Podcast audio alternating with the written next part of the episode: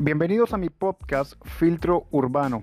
Les habla Dani Aristizábal y para mí es un placer compartir con ustedes semanalmente temas relacionados con la iglesia y la cultura de una manera clara y sencilla que impactará tu vida.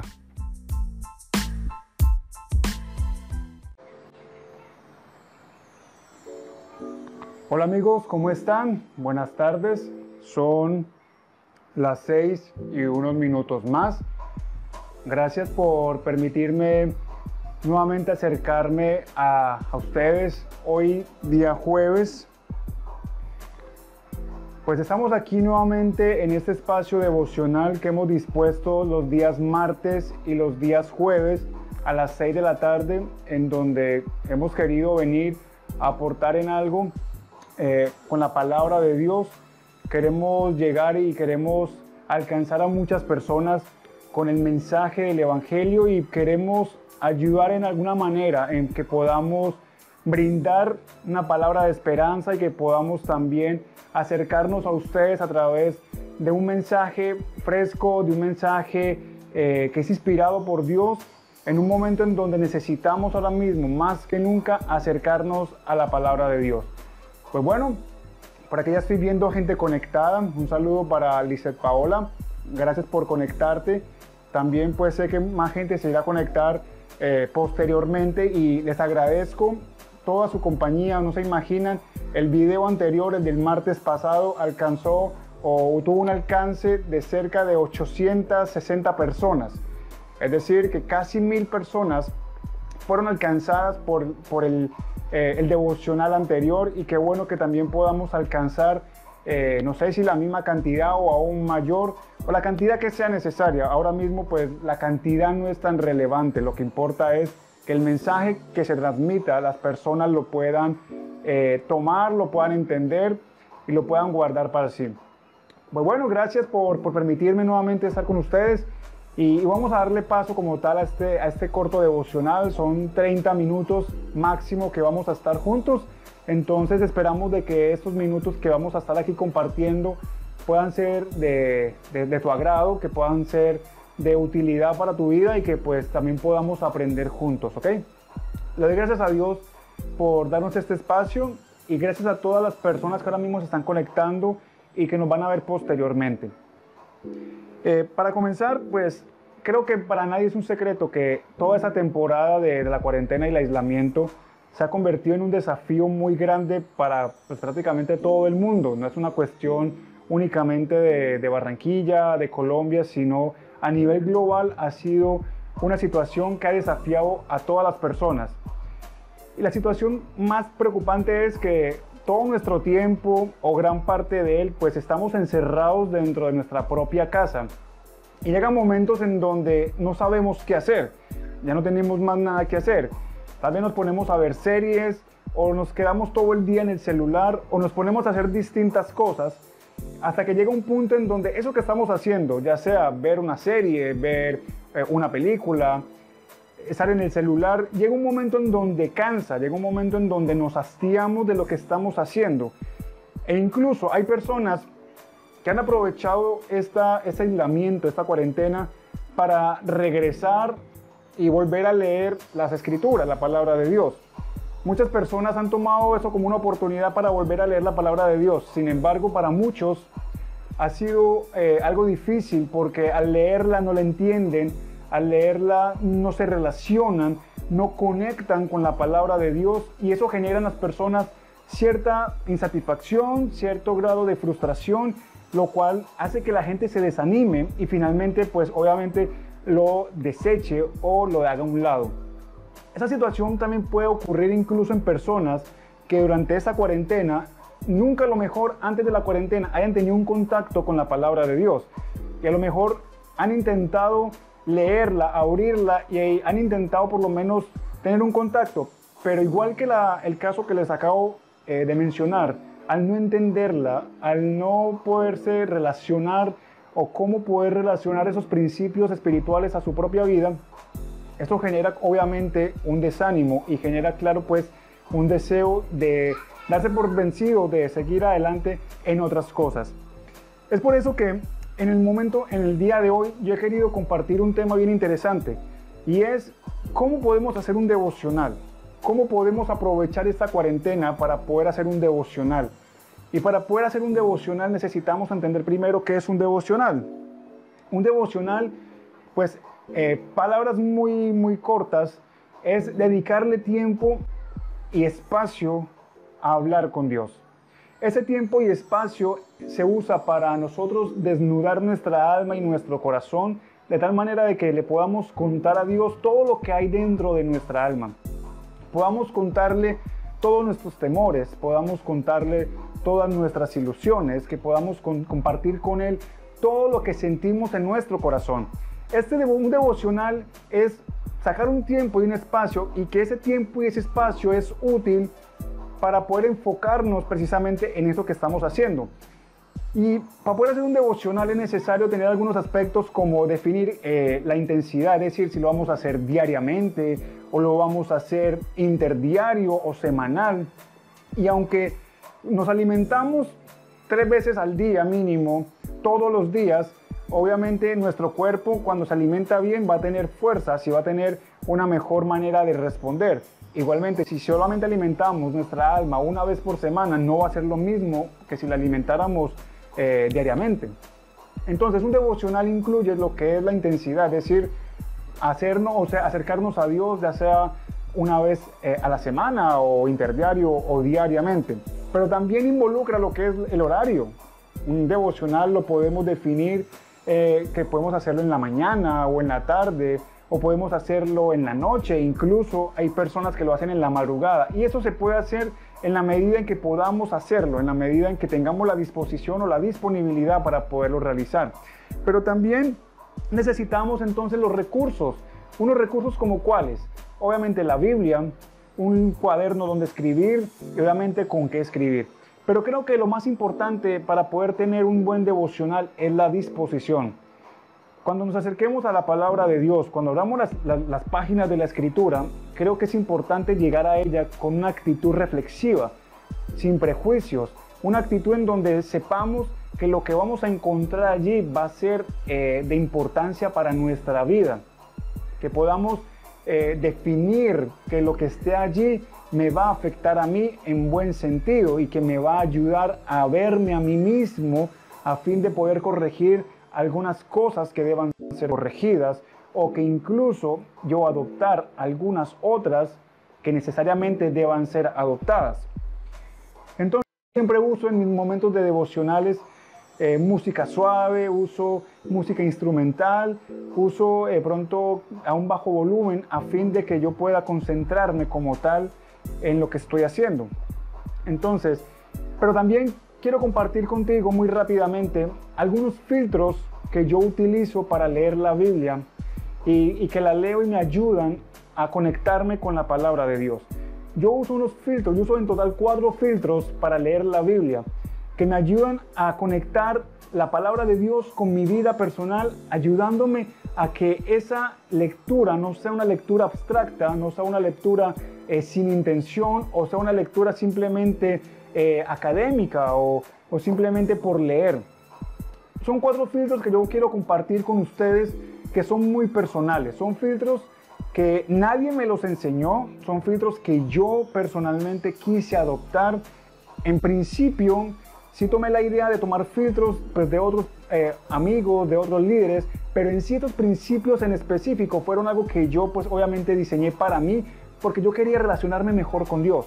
En muchas ocasiones yo me acercaba a la palabra de Dios y abría las escrituras y yo no entendía nada. Yo decía, ¿qué tiene que ver eso conmigo? ¿Qué tiene que ver lo que pasó hace tantos miles de años con lo que estoy pasando hoy?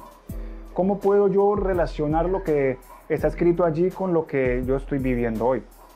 Y muchas ocasiones yo me desanimaba precisamente porque no encontraba cómo poder acercarme a la, cómo poder acercar la Biblia o la palabra de Dios a mi vida. Entonces, tuve la necesidad eh, de crear esa manera, esos filtros en donde yo pudiera meterme y es como si estuviera metido en un cuarto hablando con Dios en donde el mismo creador, sí, el creador del universo está ahí dispuesto para estar conmigo escuchándome. Entonces, Esos cuatro filtros los voy a estar compartiendo uno en cada devocional. En el día de hoy quiero compartir contigo el primer filtro y ese filtro es ver a Dios como un padre. Ver a Dios como un padre. ¿Por qué? Porque yo tuve la necesidad de diseñar o de formular este filtro a la hora de leer la Biblia. Aun cuando pues toda mi vida la gente me ha enseñado, en la iglesia me enseñaron y pues mucha gente me decía que Dios es nuestro Padre y es verdad. Infortunadamente yo tenía una visión de mi Padre Celestial eh, muy similar a la que yo tenía con mi papá terrenal. Eh, no quiero decir que mi papá terrenal haya sido o es una persona mala, en absoluto. Sin embargo, hubo ciertos aspectos en mi vida que, mostraron que mi papá terrenal es una persona que puede equivocarse, que también tiene errores, que también cometió eh, algunas equivocaciones que me afectaron cuando yo estaba pequeño. Y eso fue distorsionando un poco eh, ese pedestal en el cual yo lo tenía. No quiere decir, vuelvo y aclaro, que mi papá sea una mala persona o que yo no lo ame. Lo amo con todo mi corazón e incluso esta semana estuve de cumpleaños y lo llamé. Y, y no quiero decir eso. A lo que voy es que mi relación con Dios yo la estaba definiendo de acuerdo a mi relación con mi papá terrenal. Yo no confiaba tanto en Dios porque obviamente no confiaba tanto en mi papá terrenal. Yo no creía tanto en lo que me decía Dios porque obviamente no creía tanto en lo que me decía mi papá terrenal. Yo no me acercaba tanto a Dios porque obviamente no me acercaba tanto a mi papá terrenal. Entonces mi relación con Dios partía mucho de cómo estaba mi relación con mi papá. Cuando yo comencé a leer la Biblia y comencé a aplicar el filtro de ver a Dios como mi Padre, créanme que hubo un resultado tan maravilloso en donde yo leía la palabra de Dios y las promesas y las palabras que estaban escritas allí fueron tornándose diferentes, fueron tornándose en un sentido más personal para mi vida. Por ejemplo, Josué 1.9 dice, te repito, no tengas miedo, no te desanimes, yo estaré contigo a donde quiera que vayas. Cuando yo aplico ese filtro, entonces yo digo, mi papá está conmigo. No tengo por qué tener miedo porque Dios está a mi lado. No tengo por qué permitir que el miedo me paralice. No tengo por qué permitir que el miedo me impida avanzar. No tengo por qué tener miedo de afrontar o asumir nuevos retos o de asumir nuevos desafíos si sé que tengo mi papá al lado. Tengo a Dios que me va a acompañar en donde esté, en cualquier lugar, en cualquier situación. Dios me va a acompañar.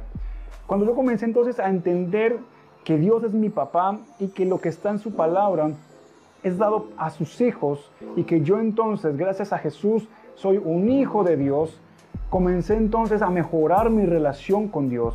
Ya mi relación con Dios ya comenzó a tornarse mucho más profunda, mucho más personal ya no, no era basado en tanto cliché, no era basado en tantas palabras eh, acostumbradas, porque incluso llegué a adoptar un vocabulario que yo no era consciente del mismo, pero simplemente me fui adaptando a ese vocabulario.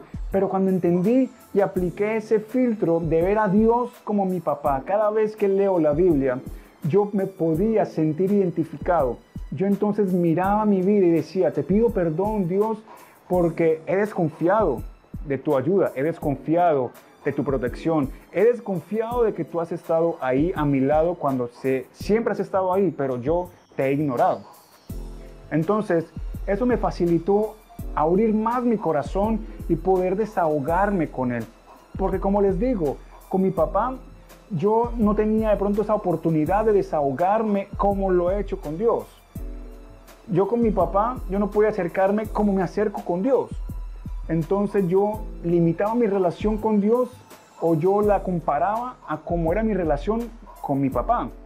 Entonces yo dije, no, eso tiene que cambiar porque yo veo que muchas personas hablan de Dios, muchas personas tienen una relación personal con Dios y la disfrutan. Es una relación muy bonita, una relación que se nota y que por, desde, desde el exterior se nota lo que hay en el interior. Y yo decía, pero yo soy cristiano, yo leo la Biblia, yo oro, yo eh, hablo con Dios, pero aún así me siento vacío, me siento seco, me siento estático, me siento como raquítico. Entonces yo dije, algo tiene que estar pasando, algo tengo que estar haciendo mal o algo estaba sucediendo. Entonces yo comencé a sentir en mi corazón la necesidad de leer la Biblia de una manera diferente.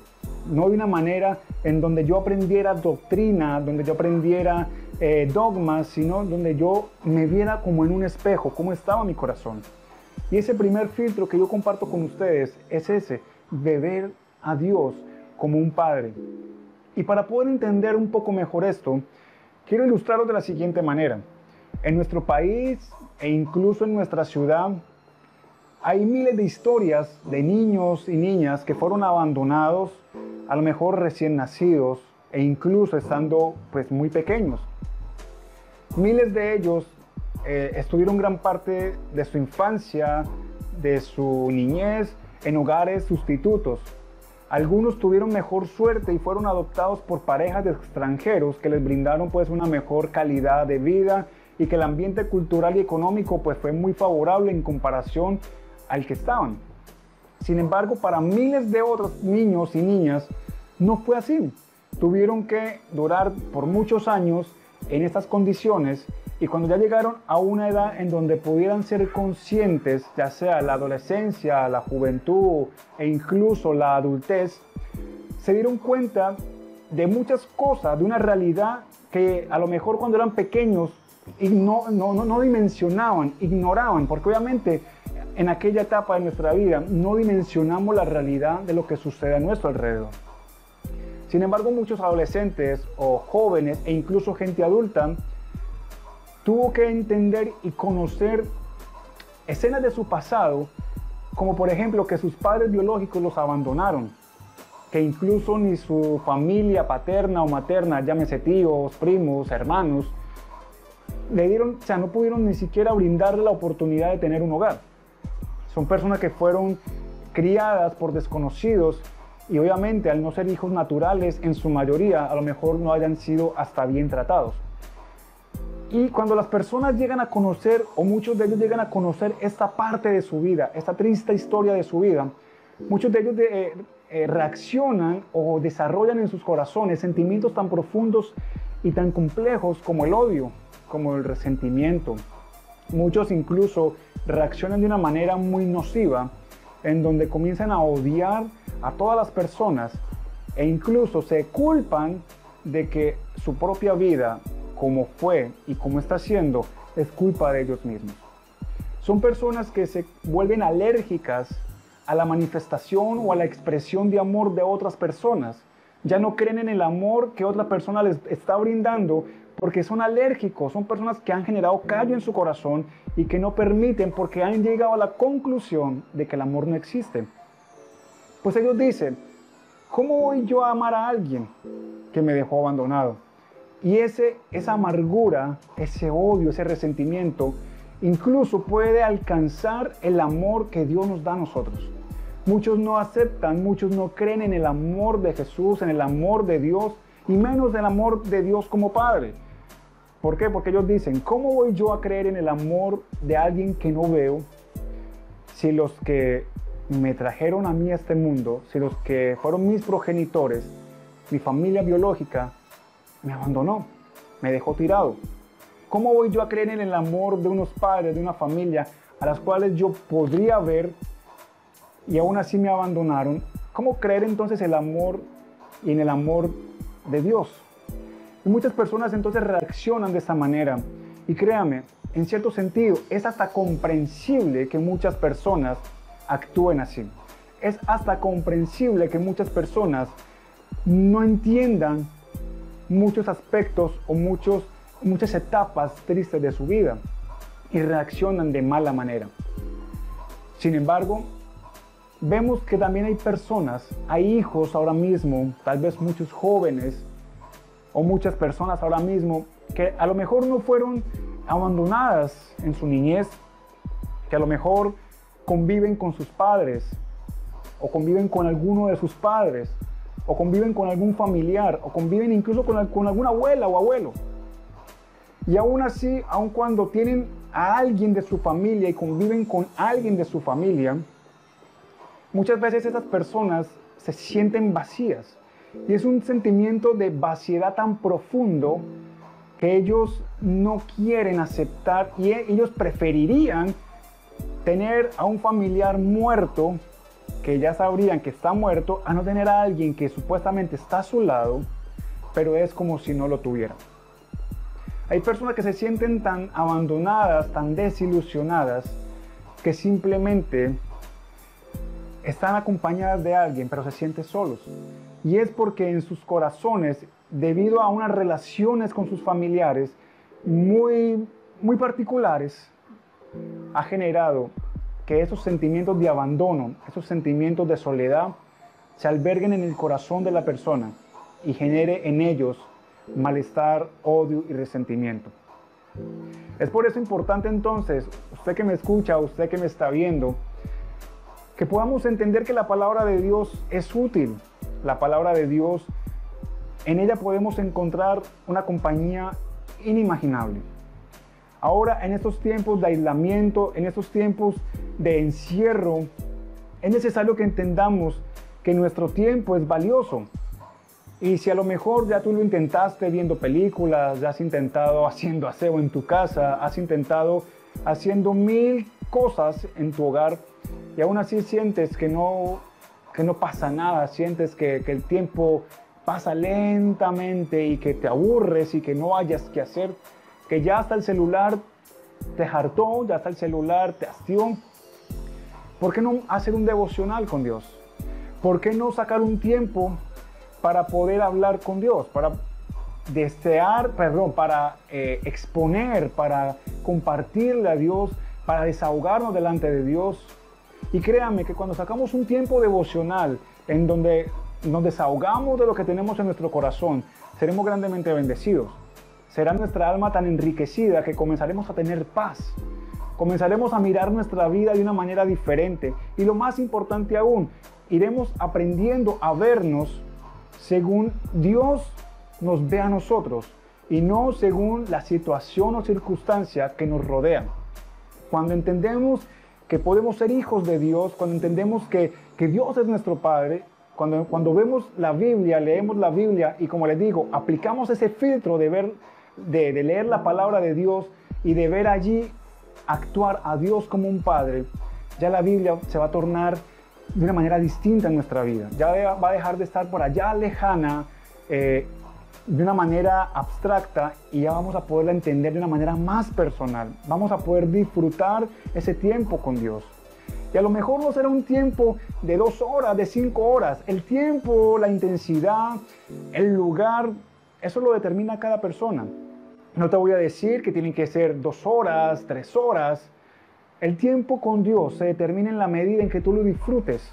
Cuando uno disfruta estar con alguien, uno, uno no mira el tiempo. Si tú disfrutas estando con alguien cinco minutos, pues van a ser los mejores cinco minutos que tú vas a tener con Dios. Si tú disfrutas estar con alguien una hora, entonces esa hora va a ser muy satisfactoria para tu vida. Entonces, quería compartir contigo este, este corto devocional, diciéndote pues son cuatro filtros que yo aplico a mi vida, son cuatro filtros que yo aplico en mi lectura devocional diaria. Yo los aplico y me, han ayudado a mí a entender cómo estoy yo. Me han ayudado a desnudar mi alma y mi corazón y a darme cuenta qué cosas debo cambiar, qué aspectos de mi vida debo aprender a mejorar, qué aspectos de mi carácter debo tener en cuenta, entre muchas otras cosas. Son cuatro filtros en donde hoy solamente te quise hablar de uno solo.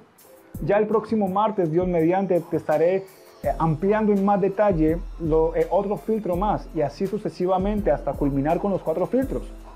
Entonces, ¿por qué no comenzar hoy? ¿Por qué no ir a tu cuarto? A lo mejor, si tienes la posibilidad de estar en tu cuarto tú solo, tú sola, abrir si tienes una Biblia en tu casa o si no la puedes descargar por internet y comenzar a leer.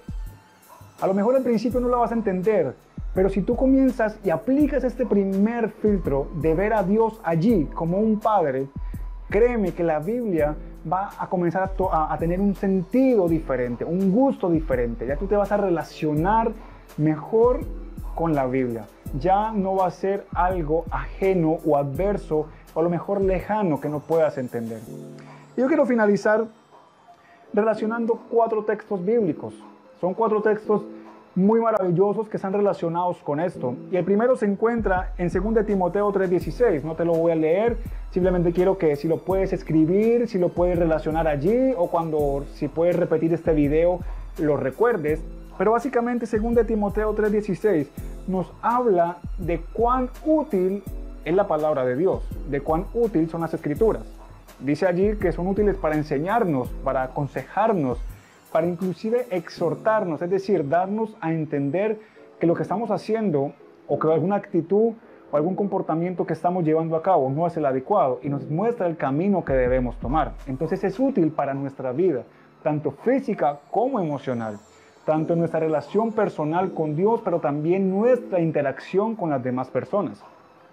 Otro texto que también quiero compartir contigo es un texto que está en Efesios capítulo 1 versículo 5 Allí básicamente nos habla de cómo el Padre, es decir, el Padre Celestial nos adopta a todos nosotros como sus hijos a través de Jesucristo. Y no solamente Él hace eso, sino que fue algo que Él ya había planeado y que además de eso, Él disfrutó hacerlo. Él disfrutó adoptarnos como sus hijos. Él disfrutó darnos su paternidad. Él disfrutó acercarse a nosotros para brindarnos una nueva identidad. El tercer texto que quiero compartir contigo está en Isaías capítulo 41, versículo 10. Allí nos dice básicamente que el Padre está a nuestro lado para darnos fuerzas, para ayudarnos a vencer el miedo, ayudarnos a salir adelante y sostenernos para no caer.